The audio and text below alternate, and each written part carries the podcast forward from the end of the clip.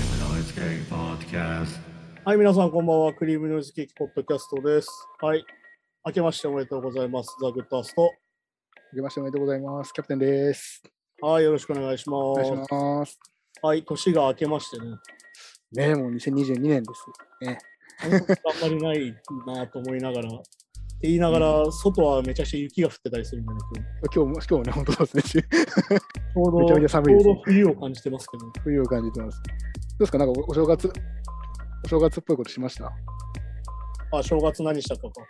正月何したかはね、本当にね、寝正月というかね、はい。あの寒いから外に出たくないから、あのずあっと見たりとかドラマ見たりしてたんだけど。はいはい。なんかあれだね、その、正月にしかできないことってこういうことかなって逆に思うんだよね。なんかドラマ一気見みたいなさ。ああ、まあでもそうですね。でもそれも確かに、うん。うんお正月の過ごし方ありですよね。全然ねで、今なんかネットフリックスとかって一挙配信だからさ、うん。あの、小倉会を毎年正月に前後は上がるんだけど、新しいシーズンが。小倉会ってあの、えっと、ベストキットのスピンオフみたベいストキなッ。トの、だけじゃ出てないやつでしたっけああ、だからそう、だからベストキットの映画の30年後みたいな話。三年、ああ、そこそこ。っていう話なんだけど、それが毎年正月に最近こう、シーズンごとで丸ごとアップされるんだけど、はいはい。大体それを一気に見ちゃって後が暇みたいな。うん あのそうそんな 人気なんまたまですた1年後かみたいな。うん。あ、そうまあ、か、それ俺は別毎回正に月こ。の小村会そこまでハマってないから、なんかちまちまいつも見てんだけど、だかはいはいはいらそういうのはあるよね。なんかその正月にしかできない時間の使い方みたいなのやっぱあるよ。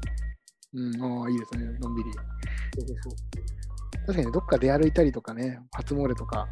そう。うん、まあ、実はでも僕、なんか、今年は珍しく初初詣的なところ行ってきまああ、しはいはい。た。なんか、入谷にある、入谷でしたっそういうこけなんか、えっと、ダメ上上野の近くの駅駅なんですけど、とはいはいはいなんか一応、なんか芸芸芸能系の神様じゃないけど、 なんかはいはいはい。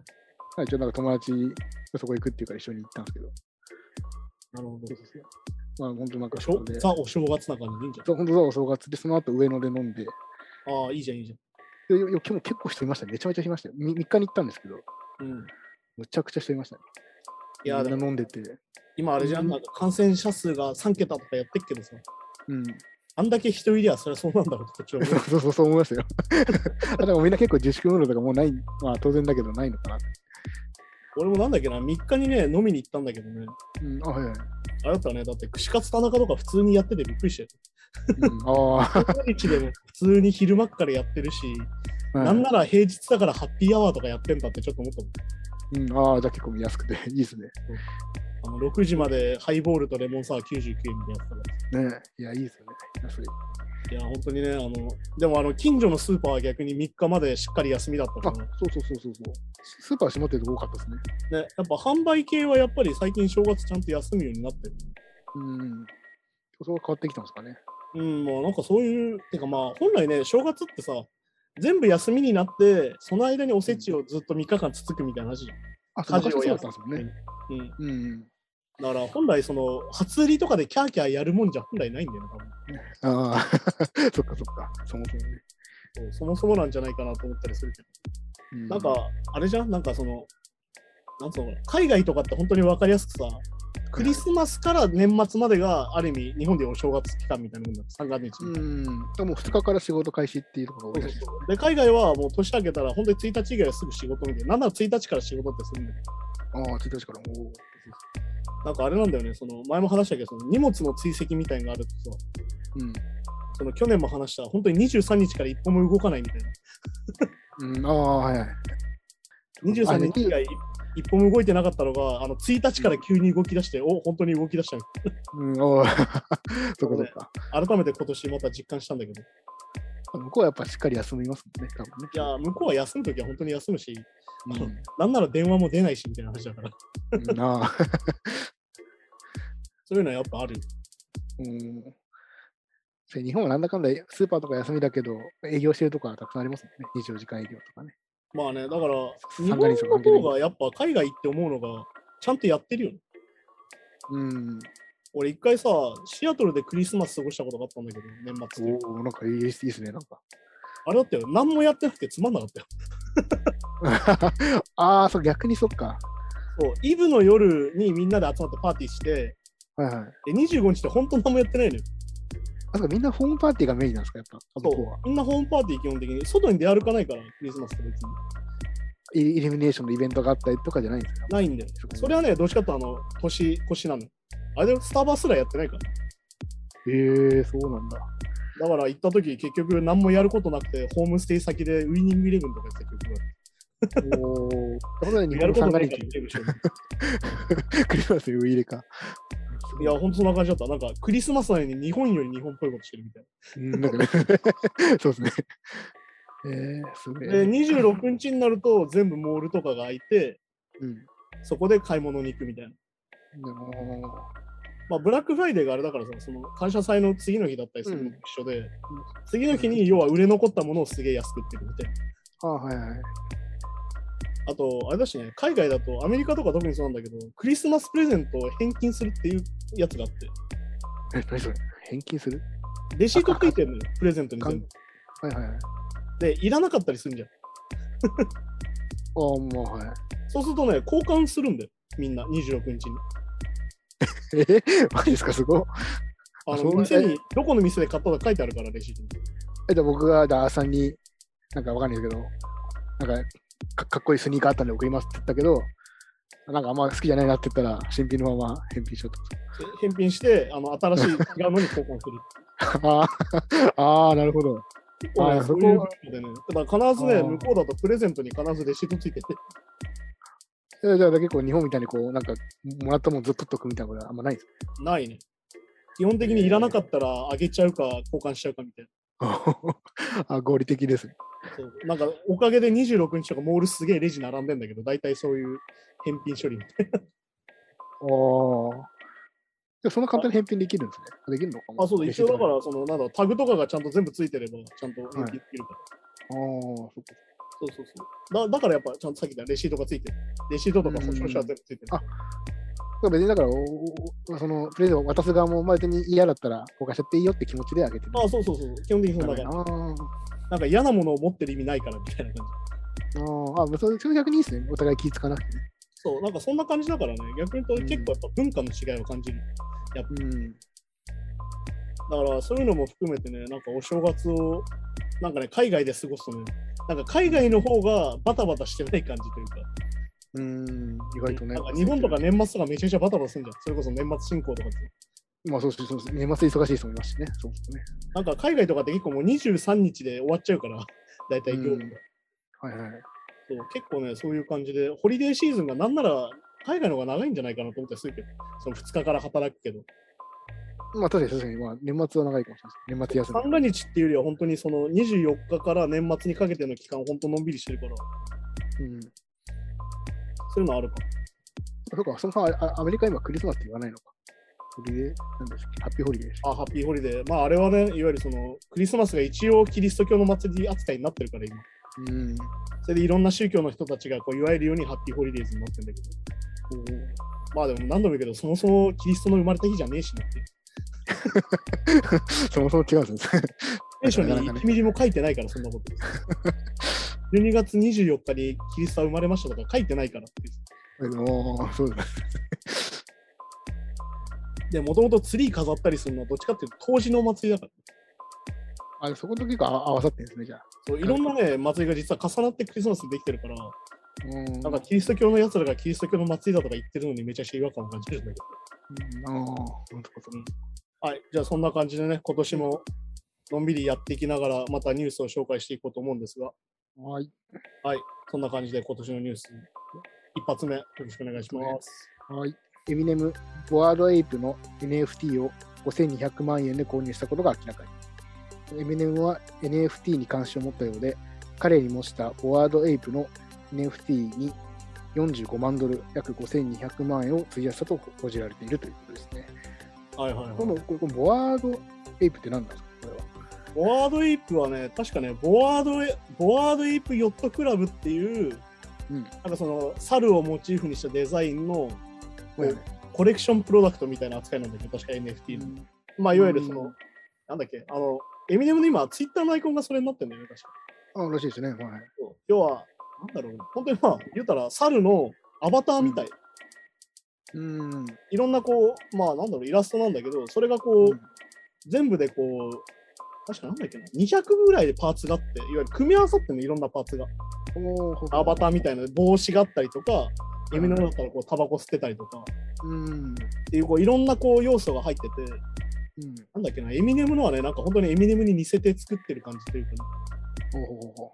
そうそうそうオリジナルの。う、なんかワークキャップかぶってて、なんかあの金のネックレスしてるみたいな、なんかいわゆるラッパあーっぽいあー。はいはいはい。になったりするんだけど、そういうのがあって、うっん。ていうのをまあ今、まあ、NFT アートが流行ってるから向こうだと、まあ、特にまあお金持ちの間だけどね結局ねこれ、これだからデジタルってことですよね。データってことですよあね。デジタルのデータだよなでそのデータの権利をみんな買っててうんでそのデジタルデータの権利を持ってるから自分のアイコンにするっていう SNS おの流れは流れなんだけど、まあそれがなんだっけな確か最初の頃だったら本当に結構安かったのがーうん。今だったらなんだっけなんつうのこの単位イーサリアムイーサリアムだイーサイリアムーだサリアム。そうまあっ仮想てい通貨うはい単位で、なんかまあ、今だと2000万から2500万前後が相場みたいになってるね、その、えっ、と、ボワードエイプのその、ああ、ええはいはいはい。で、まあ今、いろんな有名人が買ってて、それこそツイッターにすげえ出てくるから、うんまあ、それでまた、それでまた値段が上がるっていう。そうか。なんかそう考えると、まあ、なんか、もちろんそのね、あそのデブランドとかデザイン性って、まあ、昔はそういうもんってはそういうもんですけど、結構、その、労力的には一回作ってればね、簡単に作れ、まあだからうね、んそれで使い回しできちゃうから、もちろんそのあアイディアが大事なんでしょうけど、まあまあまあ、結構ね本当に、いすごいですよね。や、だから本当にね、いろいろあって、なんかいろいろ見るんだけど、これに2000万って何なんだろうなと思いながら見てる感じには、正直俺とかはなってるんだけど。そうそれは新しすぎて、僕もその価値観の感覚がちょっと、よくわかんないかやっただですかねらそのしかもあれじゃんもうあのサザビーズでさオークションかけられたりとかしなきゃそれが、うん、そうそうそうそう。もう芸術作品と一緒ですよね。すげえのがあの26億とかで落とされたりとかさだから、だからそうそう、そういうのもあったりしますもんね。何が何なのかなみたいなさで確か多分今もう多分価格が目いっぱい高騰してるからだかに。うん。いら一般的な人ははっきり言って買えないわけですや、もう、ここの額聞いたらそうですよね。なかなか。要は高すぎるとさ流動性がなくなるんだよね結局そのコレクションとしてうん。いわゆるまあまあ広がらないわけ金持ちの中だけでやり取りされちゃうからうん。ってなるとまあでもこのまま流れだと多分現状価格は下がんないだろうなってああ、そうなんですかね。まあ、そっか、同じもの。まあ、だけどでも、この NFT, NFT の作品は世界でも、なんか1万点しか作りませんとかなったら、うんいやだからそれが多分なんだっけな、もともとそのボワードイップ、なんだっけヨットクラブか、はもともと誰でも買えるこうやつを作りたいみたいな、うん公平な NFT コレクションとしてリリースされてたっけ、本来は。いあえーはいはいわゆるいろんな人が買って、それをコレクションしてくれみたいな形でやってたんだけど、まあ、さっき言ったみたいに高騰しちゃったから、ああ、あ完全にもう一般人のものではなくなっちゃったなってところではあるんだけど。うん。まあだから結局、そのなんだろうな、いわゆるお金持ちの投資の対象にしか今なってない感じがあって、NFT に関しては。うん、なんかそれもね、よく聞きますね。うん、だから俺俺らからすると何をやってるんでしょうかみたいな話でもある。うん、い や、そうなんですよね。この猿の絵が2000万するんすかマジっすかみたいな。そうそうそう。しかもなんかその制作に何年もかけてとかいう感じでもないじゃないですか。あ、でもまあ現ね現実でそういうもんだけど。今だから何やっても高くなる感じだから、その NFT アートに関しては。はいはいはい。まあだから本当にね、なんだろう、そのある意味ゴールドラッシュ的なさ、金の鉱脈を見つけたみたいな話ではあるんだろうけど、確かそに確かれに。自体がやっぱ投資とかそういう話になってきちゃうから、うん。まあでもね、もともと壁画とかさ、絵画がさ、うんあのいわゆるその投資信託の対象になるっていうのはもうある意味、なんだろう、ルネッサンスの頃からずっとあるもんだから。ああ、まあ、いまだにね、お金持ちそ持うってそうますもんね、その。うんでいわゆる税金対策で絵買ってたりとか、うん。じゃあなんだっけ、絵買ってさ、税金かかっちゃうから税金がかからない国の倉庫にずっと置いとくみたいなさ、とかね、なんか、絵飾ってもねえじゃんみたいな話だから、 別に絵が好きなわけではない、その、いや、全くそういうわけじゃゃないから、実は。っああていうふうにはなってるから、まあでもこうやってエミネムとかが買うとさ、もうこうやってニュースになるわけじゃん、ある意味。はいだからこうやってまあ、どんどんまあ、なんだろう、一般認知されていくのかなと思いながら、うん。まあでも、自分からすると、なんかまあまだ関係ねえ世界だなと思うんだけど。なんかそうですね。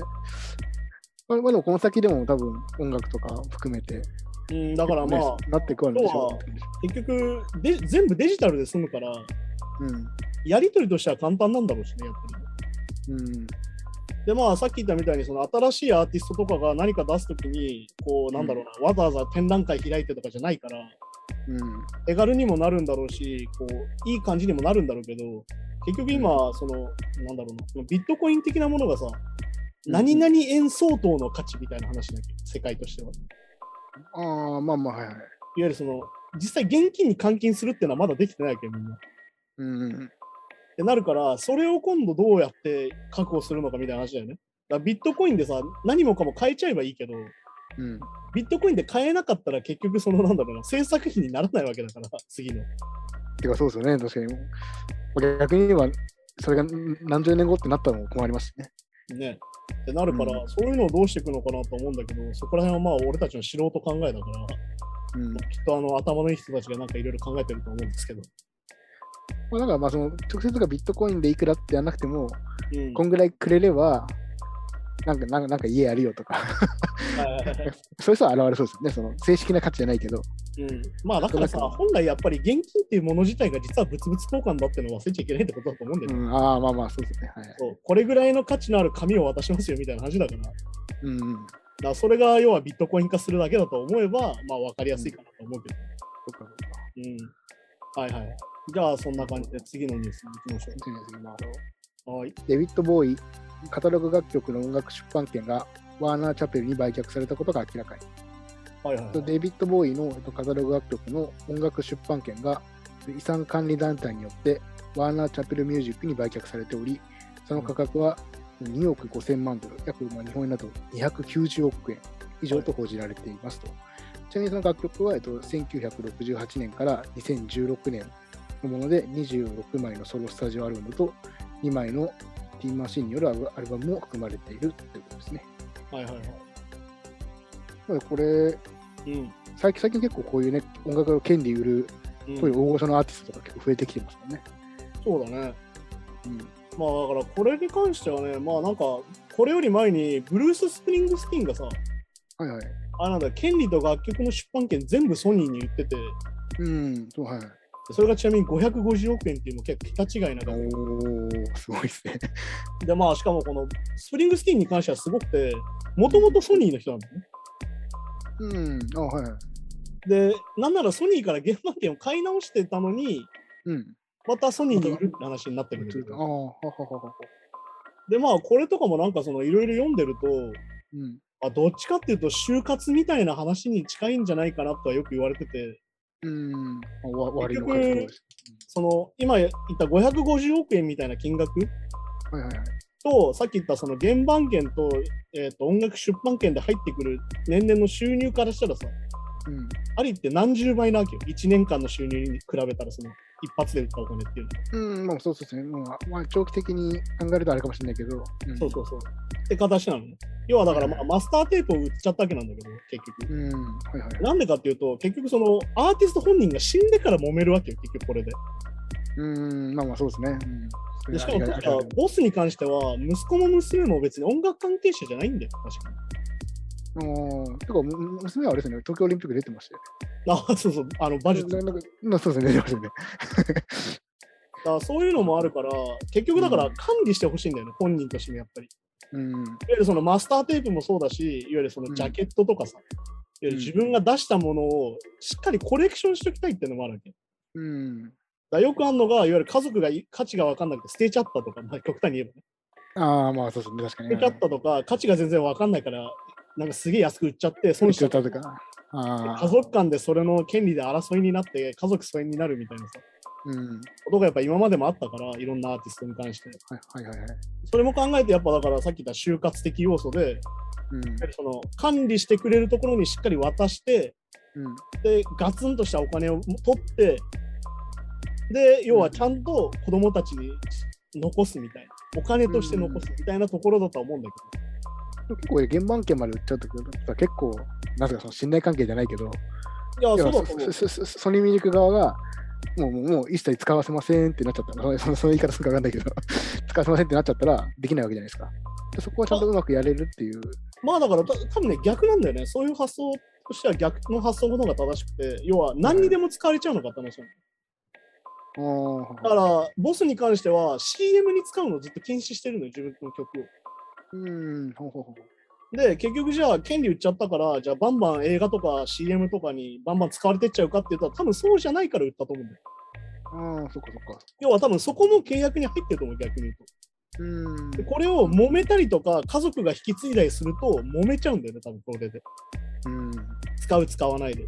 で、多分はっきり、これは使っていい、これは使っちゃいけないっていうのを完全に決めたから売ったとは思うから。うん、そっかそっかそっか。そうそういう基準で考えると、やっぱりだからさっき言った管理できる人たち、うん。自分が信用できる管理できる人たちに売ったってことだと思うんだよ。まあだから、うんスプリングスティークコメントしてたけど、はいはい。えっと、1972年にコロンビアレコーズで契約したことは正しかった。うんで、この50年間ソニーミュージックにいた。うん、はいはい。で、私は最大限敬意を持って接してくれたソニーミュージックを信用している。ほうほうほうほう。で、今回こういうことになったのはとてもいいことだと思ってるよっていうのは、こう、スプリングスティーンがコメントしてるんだけど、実際に。っうん。ていうことで、結局やっぱり誰が管理するかって問題なんだよね、やっぱり。あそうですね。まあ、結構管理も大変ですしね。実際自分でやろうと思ったら、そもそも無理、そうほぼ無理。でね、結局法的な話にすぐなっちゃうし。うん。まあだから最近だとボブ・デュランとかも、あとニール・ヤングとかがうん。売ってるし、最近だとレッチリとかね、ね、びっくりしました。レッチリとか。あとまあなんなら若いバンドでキラーズももう売っちゃってて、あとイマジン・ドラゴンズとか、うん。マクロンソンとかも言ってた。うんで、マーク・ロンソンがすげえのはさ、確か出版権を売って他の人に使わせるみたいにやってるんだまあ、なんかプロデューサーとか、まあ、楽器提供はそういうところが多いんだよね、あの人は。よ。そうだからどっちかってあの人はやっぱ職業作曲家だとか思ったうんだん、そうそうそう。けど、マーク・ロンソン印はそのままにお前ら好きに使っていいぞって。だかうんそうそうそう。だから、まあ、上手ですよね。らある意味その新たな売り方だと思うけど、それはね。まあ、プロデューサー的な売り方で。うん、結局やっぱまあ財産管理など問題だと思うんだよね。うん。であとまあずっと言われてるんでやっぱコロコロナ禍になって、うんそのああ、はいはい。人々が音楽から離れるかと思ったらストリーミングの再生数は全然変わらんと。うん。である意味投資家とかいわゆる会社側にしてもすげえ安定してる投資だってことに気づいたの。ストリーミング自体が急に減るってことがないのか。ないってこと。なるほど。考えたら意外と安定してていいんじゃないこれってなったんだよ。これは別にだから、要はストリーミングの収益とかが、年によってあんまり急にブレるってことがあんまないから。そうでなおかつそのストリーミングだと古い曲が聴かれるんでうん。必ずしも新しい曲が一番聴かれるんじゃないってことなんだよね。やっぱりうん、はいはいはい。だからさっき言った古い曲をまとめて持ってると、うんちまちま入ってくるわ、必ず安定してってい。はいはいはいうだとまあ、その、なんだろう、ツアーができない、コロナ禍で。っうん。てなると、いわゆる出版権、原版権持っててもライブができないから、うん。だったら売っちゃった方がいいかなとなる。あとさっき言ったその就活じゃないけど、いわゆる年を取ってきてツアーに出れなくなると、うん。ライブもしんどくなるってなった時に、だったら売っちゃった方がいいんじゃないかとか。いやまあいろんな要素が集まってんだよね。うん。あとなんだっけな、アメリカだとさ、あのバイデンがさ、あのうん1000万ドル以上の収入の人には今、税金かけるって言ってんだよ。まあ、だから10億円かだから。ああ。言ってるから、今のうちに売っちゃおうってのもあるし。のあそういう政治的なね、税金対策じゃないけど、そういう。いわゆるそのうん税金対策的な要素もある。そっかそっか、その、現場権持ったままだと、その毎日の収益になっちゃうわけですね、それがね。 そうそうそ資資資産としてカウントされちゃうってこと。う。だからまあ、今が売り時っていうのは結構ある。ああ、それでみんな売ってるってのあるんですね。そう。で、まあ、あとなんだっけな、なんか有名な投資家が出てきたりとかして、いわゆるその積極的に若いアーティストにも売りませんかっていうのをやってるっていうのもあるし、いわうん。ゆるマネージメント会社がそのまま売売ってもらって管理するっていう流れにもなってる。うんでもそれってやっぱあくまで本人たちが元々原版権を持ってるアーティストに限られちゃうから、まあ、持ってない人も結構いいですからね、まあ、そうだからテイラー・スウィフトに関してはさ、だって取り戻したくて何年も裁判してたりするわけだから、だから再レコーディングしてるっていう話もね。そう話もあるじゃん。ってことはさ、ない人にとっては死活問題なわけど、持ってないってことだ逆に。っうん。ていうことだから、まあ、スタイルの変更と、やっぱりそのアーティストたちが年を取ってこれからどうするかみたいな話ではあると思うんだけど、うん。だからこの、売ったから魂を売ったみたいなことではもうないってことだよね。やっぱりまあまあそうですよね。もうそういう時代じゃない。そういう時代じゃないってことなんだよね。だからまあ、ボブ・ディランがさ、もっと前に、まあ、まとめて売ってたけど、はいまあ多分そういうことなんだと思うしね、やっぱり。やっぱ管理だと思うよ、結局。うん、自分たちのちゃんとブランドを保ったまま管理してくれるところに売るっていうのが多分一番のまあでも思うから。そもそも、まあ、悪用されなければ運用のプロに任せた方が絶対いいわけですからね。そう。だからさっき言ったみたいな、その無茶な CM に使わせないっていうのはあるだろうし、ううん、あはいはい。なんかその、まあよく言うんだけどさ、アーティストのよくポリシーで、銀行とクレジットカードの CM には絶対伝わせないとか、いわああ、そっかそっか、そういうイメージ、ゆるあれは金貸しだから、そいつらには絶対伝わせたくないとか、うん、あとまあ、トランプとか勝手に使ってたけど、その選挙で曲使われたくないあ。はいはいはいはいはいい。ろんなことがあるわけよ、それに関して。まあ、ここういう映画、そうそうこそうう。いう映画には使われたくないとかね。ありますっていうのをやっぱ個人でいちいち裁判とかしていくよりはさ、70過ぎて。はいはいだったらもう任しちゃった方がいいんじゃないかみたいな。ああ、で、ちゃんと自分たちのアーティストのそのコントロール下にある。うん。こういうことにはしないでくれよって言ってるのにちゃんと信用があるっていうのが多分大事だから。うんっていうことなんじゃないですかね、多分。うん。じゃあ結構どうなんですかねこれから若い人はそういうのが増えてくるんですかねこうなんか知名度とか、うん、こうなんかそういうか活動でこう人気をバーって集めたら、まあ、その要はよくアメリカであるその会社を売るじゃないですけど、バイアウト。ああ、ファイヤー的そなのやつファイヤー、なんかその要は自分で作り上げたブランドを現場券まとめて売っちゃって、お金稼いで、また違う名前であ新しくアーティストやるとか、そういう流れ全然あるあるようになってくんじゃないかな。さっき言った NFT もそうだけど、いわゆるその資産運用としての音楽とか絵に手軽に今度多分なっていくから、うん。うん。それはあるんじゃないかな。いわゆるそういう目的でやる人もいるだろうしね、多分ね。なんかね、流れ的なありそうですようん、だからよ結局さ、そのミュージシャンってさ、永遠ツアーやって、ね。うん。永遠曲作って曲出して売り続けないと生活できないんだみたいになってるわけじゃん、今やっぱり。はいはいはい。で、やっぱさっき言ったストリーミングとか安定した収入がある人たちはいいけど、ない人たちはそうじゃないわけだから。やうん。っぱそういうのがちゃんとあって安定してる人たちは多分そういう思考にはなるよね。売っちゃおうかなみたいな。だから逆に言うと、これから一発屋の人の曲がポーンと売られて、永遠なんかで使われるっていうのもあるだろうし。ああ、まあそう、あれもあるでしょうね。多分ねうんそうか。だからそういうのが、デビット、デビットはだからもうい生きてる間はそれしてなかったんですよね。要は、亡くなった後の話ですかね、これはね。だから結局、だからあれだと思うんだよ。デビット・メイに関してはやっぱ家族が管理しきれなくなったんだと思うよ、多分。うん、うん、多分そうなんでしょうね。だかだとは思う。らそう考えたら、これ290億って、まあわかんないけど、どうですか安い、安い。わかんない、そう でもないか。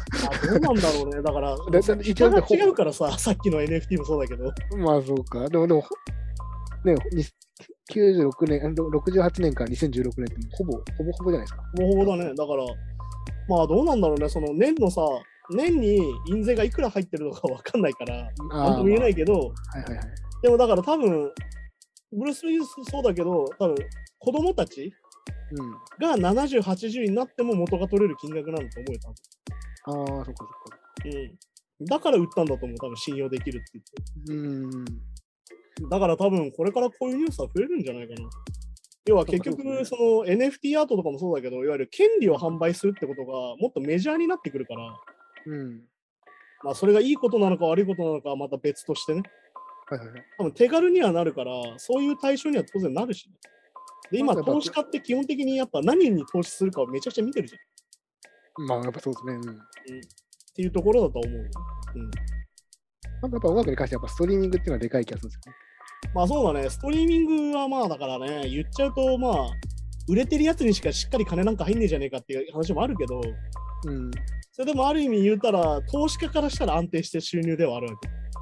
そうだって昔 CD の時代とかで原版権とか、もし企業が買いたいなと思っても、結局フィジカルとかを結構売れ売っていかなきゃいけないわけじゃないですか。まあね、だかそらう流再販通を持ってなきゃいけないってやつだからね。結局ベスト版とか。でも今ストリーミング関係なく、別にまあまあ聞かれれば入ってくるから。そう、だから今だからね、まあだから言うたら、その音楽出版権と原版権の話で、うん、あのレコード会社に移籍すると必ずベスト出すよねみたいな。ああ、みたいなとかね。そうそう。うん。っていうのはありそうだから、うん。まあでもどうなんだろうな。結局そこも含めてな気がするし、なんか言うたら、あれじゃん、その、そこで済むんならそこで済ました方が楽っちゃ楽なんだと思うんだけど、 うん、 まあなかなかね、これはね。だから逆に言うと、今までミュージシャンにその権利もなかったってことなんだよ。うん、まあそう、てかまあそもそも、なんですかね、原版権持ってるっていう人が、特にまあインディーズとかだとほぼいないじゃないですか。いや、まあそうだと思う。だから、その、90年代一番売れてた頃の人たちすら原版権持ってなくて今大変だみたいな話してる人たちもいまあるやっぱでもファーストアルバムだけ持ってないとか多いですもんね。やっぱねあるね。で、現場、うん結果、ファーストアルバムがめちゃくちゃ売れ続けてるから、そう結そうそ局うレコード会社はそれで持ってるみたいなのあるから。そうそうなんかありますもんね、そういう。そう、だから、さっき言ったみたいな、その、権利を自分でやり取りできるのも、結局自分に権利があって初めて手に入るから。はいはいまあでも逆に言うと、やっぱ音楽会社、レコード会社側が弱くなってるんだと思うよ、立場が。うんうんまあそうおだね金もないし、育てる力もないから、逆に言うとアーティストに頑張ってもらうしかないみたいになってる気もするけど、だって昔は育成、流通、レコーディング、そうそうそなんかライブのブッキングまで関与してたのが今結構ね、分業分業で。 う。ね、何もしてくれないってよく言うからね、最やっ近ぱ力がね。そうするとお前ら全然話、俺らと変わらんやんみたいな話だから。うん。いやー、だからなんとも言えないですね、こればっかりはね。なまかあでなかもね。、ボスに関しては、まあそういう見解なんだろうなって感じ。うんまあだから逆に言うと堅実だなって話だけど、うん。そうですね。まあだから、増えるでしょうね、多分。まあでもそうですよ。でもまあそその方が、まあ、得というか、そういうね、うん。そうしない方が損になっちゃいますね、多分これからいね。や、そういうことだと思うよ。結局だから、やったことによって多分今得する方が増えてるからやってるとは思うから。うん。まあ、それこそもう自分でそう会社作っちゃうとか、うん。わかんない、デイジークとかやったのかなわかんないけど、あああ、はいはああいう感じでやるんだったら多分、いこういうことやらないんでしょうけど、い。うん。いなかなか全員ができるわけじゃないから。 や、そうなんだよね。だから結局、その、まあだからさっきも NFT もそうだけど、それって金持ってるやつしかできないじゃんって問題もあるわ けよ。そうそうなんだ。そこはやっぱねしてるしなんかよくね、よくみんなよくクラウドファンディングだとかさ、投資だとか言うけど、いや、それって結局お金持ってないといけないじゃないですかって話でもあるから、まあスタートラインがそもそも。そもそものスタートラインがってのはあるから。うん。まあだからこれがそその俺たちレベル、そ のはっきり言って末端のさ、音楽家にまで関係してくるのかっていうのは多分これからになってみないと分かんないし、うさっきみたいに若手がさ、一発バーンと当たったら、その権利をポーンって打って、うんなんかカリブ海で悠々自適みたいなうん、あ話になる可あ、能性だってあるからね。うん。とか、新しい形のアルミ、アルミカントリーもある。そう商売の仕方ではある。るよね。だから逆に言うとさ、そのいちいちアルバムごとで権利を売っていけばさ、うん。ある意味それで制作費は確保できたりするわけよある程度売れたら。うん、まあ確かに確かそうすると、完全にクリエイティブコントロールを自分たちに持った上でスタジオを借りてレコーディングしてっていうのができる可能性もあるかに。ああ、そうかそうか、逆に、まあ、その、ファーストとかは諦めて、諦めてっていうか、まあ、ら。もう要は、もうあと、権利の管理は向こうに任せて、でそのうん分すげえ金もらって、3倍ぐらいの。うん。だからずっとインディーズで居続けるってことも可能ではあるうん。まあ、そこからストリーミングで何回再生されようが別にあんま入ってこないけど、みたい入ってこないけどってなるから、でそれってやっぱさ、さっき言った若いアーティストでは考えづらいね。やっぱまだ40人生きてるとかさ。な。 うんあでも、それでも知名度がだけ上がって、そうそうそう要はつあのツツアーとかできちゃえば、要はマネタイズはできるわけですよね。だけどさっき言った原版権とか出版権売っちゃうと今度ライブでできなくなったりもするから。うん、ああ、まあその契約上とか、ああまあそれややこしいんだよな、本当にな。だからそうするとやっぱちゃんとさっき言ったボスがソニーが信用できるっつって売るのが大事なんだよね。ああ、確かに確かに、そこがやっ確かぱ権利ビジネスってそういうことじゃん。結局お互い信頼し合ってないと結局揉めるから最後。に。そう、やっぱ契約書ちゃんと読まないとね、ダメです。ね、あの契約書ちゃんと読んでくださいねみたいな話になっちゃうから最後。はい。じゃあそんな感じで次のニュース。で、新バットマンはカート・コバーンがモデル。おうと2022年公開の映画、ザ・バットマンを監督したマット・リービスは、ニルバーナのカート・コバーンからインスピレーションを得て、新たなブルース・ウェインの人物像を作り上げたという、はいはまあ今年今年公開のバットマンの映画なんですけど、い。なんか、ちょっと今までのバットマンとは、なんかイメージ違う感じなんですかなんかね、俺の中だと、なんかより中二病感が増した感じっていうか。うん。ああ。まあだからさ、バットマンってさ、実は結構変なヒーローで、うん。なんだろう、DC コミックのキャラクターなわけじゃん。で、はいはいはい。同じ DC コミックではスーパーマンがいて、ワンダーウーマンがいて、例えばまうんあアクアマンとかいて、その中にバットマンがいるわけよ。まあ、ジャスティスリーグってやつがあるんだけど、まとまったね。はいはいはい。うん。で、考えたときに、スーパーマンは宇宙人じゃん。最初から。もうクリプトン星から来たあ、スーパはいーはマいン。はい。あ、そっかそっか。はいはい。ねで、ワンダーウーマンも伝説の女性みたいな。うん。永遠生きてられるみたいな能力がある。はいはい。アクアマンはなんだろうな、あの魚と喋れる。あそうあ、ああとは面白いですけど、あ、そうなんですね。魚をしゃべそういうる。のがあったりとかするんだけど、あのバットマンの能力って何ってなった時に、うん。まあ、これあのネタによく映画の中でも使われるんだけど、あはいのはお金持ちっていう能力なの、 実は。い、そっか、お金持ちと正義感だけでやってる。そううん、で、なおかつ、その正義感が歪んでるってキャラクターの実は。あ、そっか。パックマンってそういう感じでしたっけ要は、ビジランティズムなきゃ、バットマンって究極の。要は、自己うん、自衛なの、あれって。うーん。自己防衛のビジランティズムで生きてる人だから、バットマンが敵だと思ったら殺しちゃうわけよ。あ、そっかあだから、ぜ絶対超悪なんですね、じゃあ。そう彼の中の悪と善なわけ。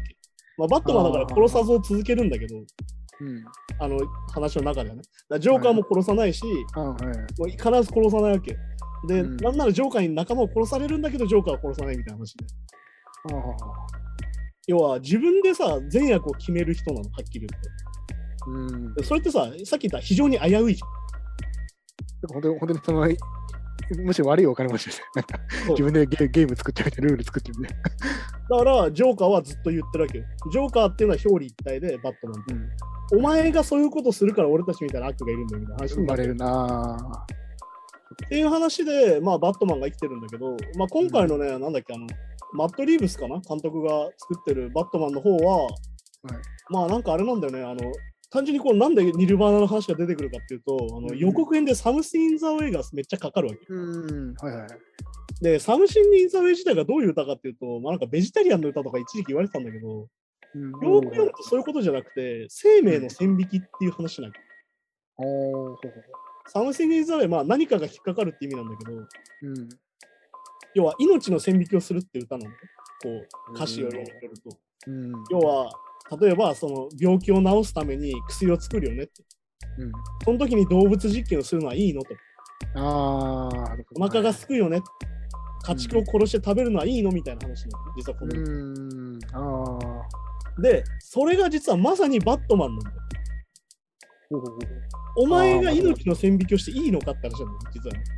ああ。さっき言った、お前が善悪決めていいのって話なんだうん。けどだから、まさにそのまんまのテーマなのかなとは思うんだけど、そのバットマンと今回のそのカート・コバーンについては。ほうほうほうほう要は、お前の感覚で命奪ったりしてるけど、それでいいのみたいな。っうん。ていう、まあ、そのサムシング・イン・ザ・ウェイの歌詞の流れとしては、そういう合わせなのかなと思うんだけど。結構で逆にバットマンがすごい正義のヒーローみたいな感じで書かれるわけじゃないんですかね。どうなんですかいや、そこはすげえ微妙で、なんかその、中で戦闘してるシーンが出てくるんだけど、はいはいめちゃくちゃ殴ってんのね。あもう死んでるよってぐらい殴っちゃってるね、その中のバットマンが。だかあー。らやっぱね、さっき言った、ちょっとなんかやばいやつ感。ああ。うん、だからまあ、これだから日本語って便利だなと思う中二病って言葉があるからさ。全部まあそうですね。はいまあだから、なんか英語だとこれをエモいって言うんだよね、逆に。ほうほういわゆる感情起伏が激しいみたいな意味でエモいって言うんだけど、ほいうあーわゆるちょっとナイーブみたいな意味なんだけど、向こうだとエモいって結局。あー。あまりいい意味じゃないんだけどね、はっきり言ってエモいってことは。まあそうかまあ正義を押し付けすぎるとやっぱ。いや、だからちょっと独善的なんじゃないのみたいなうん。ことにもつながるから、多分そういうテーマで今回役作りしてるってことなんだろうけど、うん。まあロバート・パティンソン自体がね、結構そういう人でさ、うん。ほうほうほうすげえお金持ちで確か、もともとが。これバックボーンもじゃ近いですね。そうそうそう。なんだっけな、あの、12歳から、あの、モデルとかやってて、うん。でもう15歳からこうなんだろうなんとなんとか劇団とか入っててみたいな人なのうん、じゃあでなおかつゲームロバート・パティンソンが何で売れたかってトワイライトだもんトワイライトシリーズっていうなんか日本でいうラノベみたいなうんいわゆるそのティーンエイジティーンエイジャーが読む、えっと、いわゆるまあ小説があってそれに出てくる吸血鬼の役でロバート・パティンソンめちゃくちゃ売れてんのうん、あれ吸血鬼の森のみたいなやつ。森の。ああまあそうそうそうだからあの狼男と吸血鬼にああ女の子が三角関係みたいな話ああ、そうだそうだそうだ。ああっていうシリーズで売れた人なんよあー。顔もめちゃくちゃかっこいいうん。人がこういう役をやるっていう、なんかこう、なんだろうな、二面性みたいな。だからある意味、ブルース・ウェインを地で言ってる感じでもある。の、なんか面白いですね。だからね、まあ多分、ひねくれたことにもなるんだろうなと思うし、でもバットマン主人公だけど、だからそうね、バットマン、いや、これやりすぎだろっていう目線で見れたら面白いですまあだからあれだよね、今回のその敵がリドラーっていう敵なんだけど、今回は。よね。まあ一応予告で出てるところだけど。で、リドラーっていうのがまあなんだろう、クイズマンみたいな話で、うん。うん、クイズも。こうずーっとクイズを出し続けるバットマンに対して。で、これにえ答えられるかっつって、これに答えられないと人が死ぬぞみたいな人なんだよああ、そう愉快犯じゃないけど、そういう。まあだから、ある意味、ジョーカーにも結構近いっちゃ近いね、まあ近いじゃん。うんそういうテーマだから、多分そういう話になるんじゃないかなっていうのと、あとまあ、つながってはいないらしいんだけど、一応前回のジョーカーがああいう当たり方をしたから、まあ多分社会情勢は反映してくるだろうなと思うんだけど、うん。やっぱ分断とか格差みたいなもんやっぱ。多分入ってくんじゃないかなと思うんだけど、逆に言うと、だからって面白い映画になる方はまた別なので、うん まあまあそこはまあまあ見るまでなんとも ねど。っちかっていうとなんかややこしくなって意味わかんなくなっちゃうんじゃないかなって気持ちあはー そう、それはね、また何とも言えないかなって感じだよね。まあ、でもなんか今までのいわゆるそのバットマンが悪を倒ダークヒーローっていう感じじゃなさそうですよね。なんかね。まあだからダークヒーローなんだけど、そこへの歪み、さっき言ったその表裏一体だよみたいな話がメインになるんじゃないかなって感じ。だからう受け取り側がちょっと考えさせられるというか。そう。だからまあ、ある意味それをさ、映画にして当たったのがダークナイトなわけだから。うん。はい。でまあ、ロバート・パティンソン自体がさ、前回そのテネントっていう映画に出てて、それがクリストファー・ノーランだったりするわけよ、監督うん。で、ばダークナイトを作ったのはクリストファー・ノーランだからっていう、ああ、そこまたそういう話がやって気も若干俺はすんのよ。その、うんある意味そのダークナイトがエポックメイキングすぎて、ある意味そのアメコミ映画の中で。もうあのみんな悩むようになっちゃったの、逆に言うと。うん。うん。ああ。いわゆる正義とは何かって話が必ず出てくるようになっちゃったわけど、そうかそ DC うかコミックは分かりつつなってて、スーパーマンの最初のマン・オブ・スティールとか、本当そういう話でさ、ああの3時間あったら2時間40分悩んでるみたいな映画になっちゃったっけ。あ。ああ。だから、それって面白くなくないとも俺は正直思うから、 まあ絶対的な悪、絶対的な正義があって、それがぶつかるわけじゃないっていう。ない、なくて、俺の生きている意味は何なんだろうかみたいな。ああ。あれこれってめちゃくちゃカート・コバーンとかさ、そういうさっていう。 ああ、そそもそもじゃあ結構、ちょっと前からそういう流れ、なんかメンタル的には。あるとは思う。だかうんらその潮流だとは思うんだけど、それがまた今回、前回のジョーカーとかでまた新たな兆しを見せたから、うん。バットマンはそうどうするのかなって感じではあうん、えー、なんか面白いですね。る。うん、だからダークヒーローっていうもの自体がもう機能しなくなってる感じもあって、うん。ダークヒーローってさっき言ったビジランティズムで勝手に殺しちゃったりするわけよ。殺すっていうか、勝手に犯人を捕まえて、勝手にうん。こう活動しちゃったりするわけじゃん。うん。うん。でもそれって結構危険だよねって話を実はもう結構前からやっててさ。うんうん、そのヒーローってその普通の今の世界の法律から見たらやべえやつじゃんみたいな話だかそうか、そうか。ら、ね、スーパーパワーって何でもできてみたいなさうん。でそれのスーパーパワーの代わりがバットマンの場合金持ちっていうさうん、ちょっとよより結構ね、意外とそっか、現実的なんだ。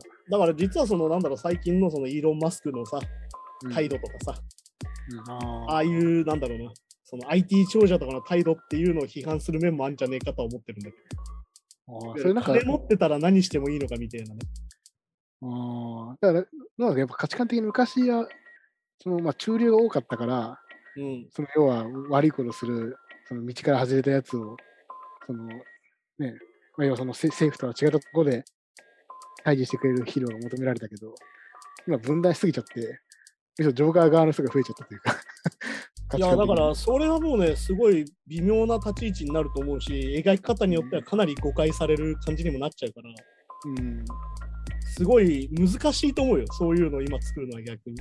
うん、まあそうまあでもそことちゃんと向き合うっていうのはある意味作りとしとしては非常に誠実だとは思うけど、でも何度も言うけど、だからって映画が面白いっていうのはまた別だから。うん、 まあそうで すね。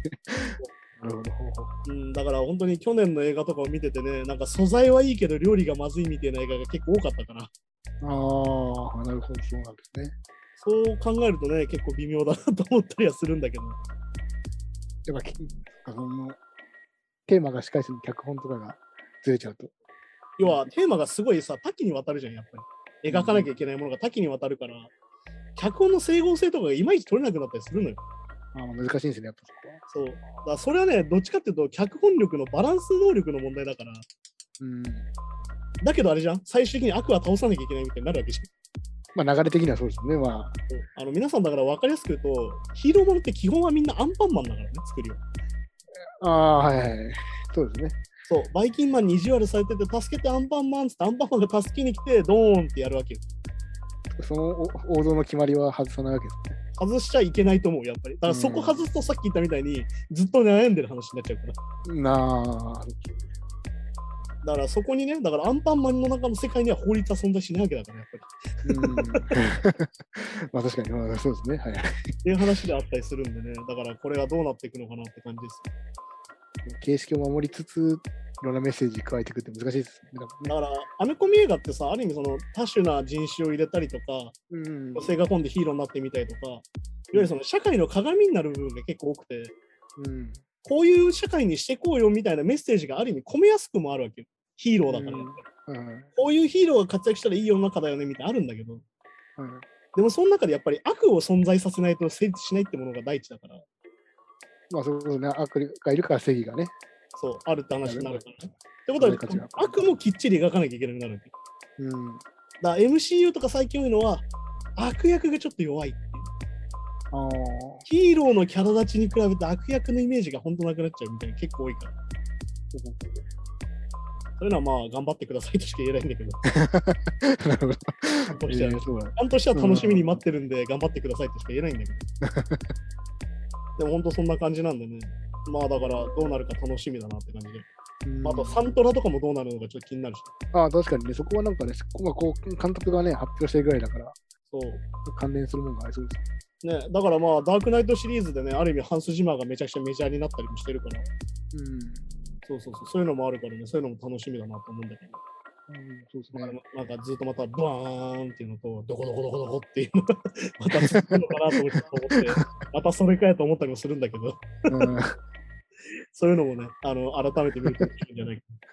ごいね、ドドワーンとブーンで分かっちゃった。バーンとドーンとどこどこどこどこゴどこロゴロゴロゴロって。あーこんな感じ、こんな感じってあいう。ーある意味もうね、それがベタになりすぎちゃって、もうそれから外すとダメみたいに今なっちゃってるから、ムービートレーラーサウンドみたいな、もうなんか、そうそうそうそだう。んだんでできちゃってますもんね、そのなんかねええ区サン切プリングのね、ファイルでよくあるあのムービーモーメントみたいな さ、りがはいあのシネマティックモーメントサンプルパックみたいなさ、はいはいはい。ものになっちゃいやすいから、そこはまあねう、んなんとも言えないんで。はい。じゃあそんな感じで今週もやってきたわけなんですが、はいこうやってね、今年もこうやってニュースをね、適当に取り扱って楽しくしていこうかなと思うんでね。はい。まあ、誰も聞いてないぐらいの気持ちでやってるんでね、気楽にやります。そうですね。まあ、まあ、聞く側もね、あの気楽に聞いていただけたら、本当にあの、居酒屋の隣の席で喋ってる人だと思ってくれる。 そうです。そうなるのではい。じゃあそんな感じでね、今週もありがとうございましたということで、ありがまとうたござい来ました週もよろしくお願いします。はい。さようなら。さよなら。 Flame and Ice Cake Podcast.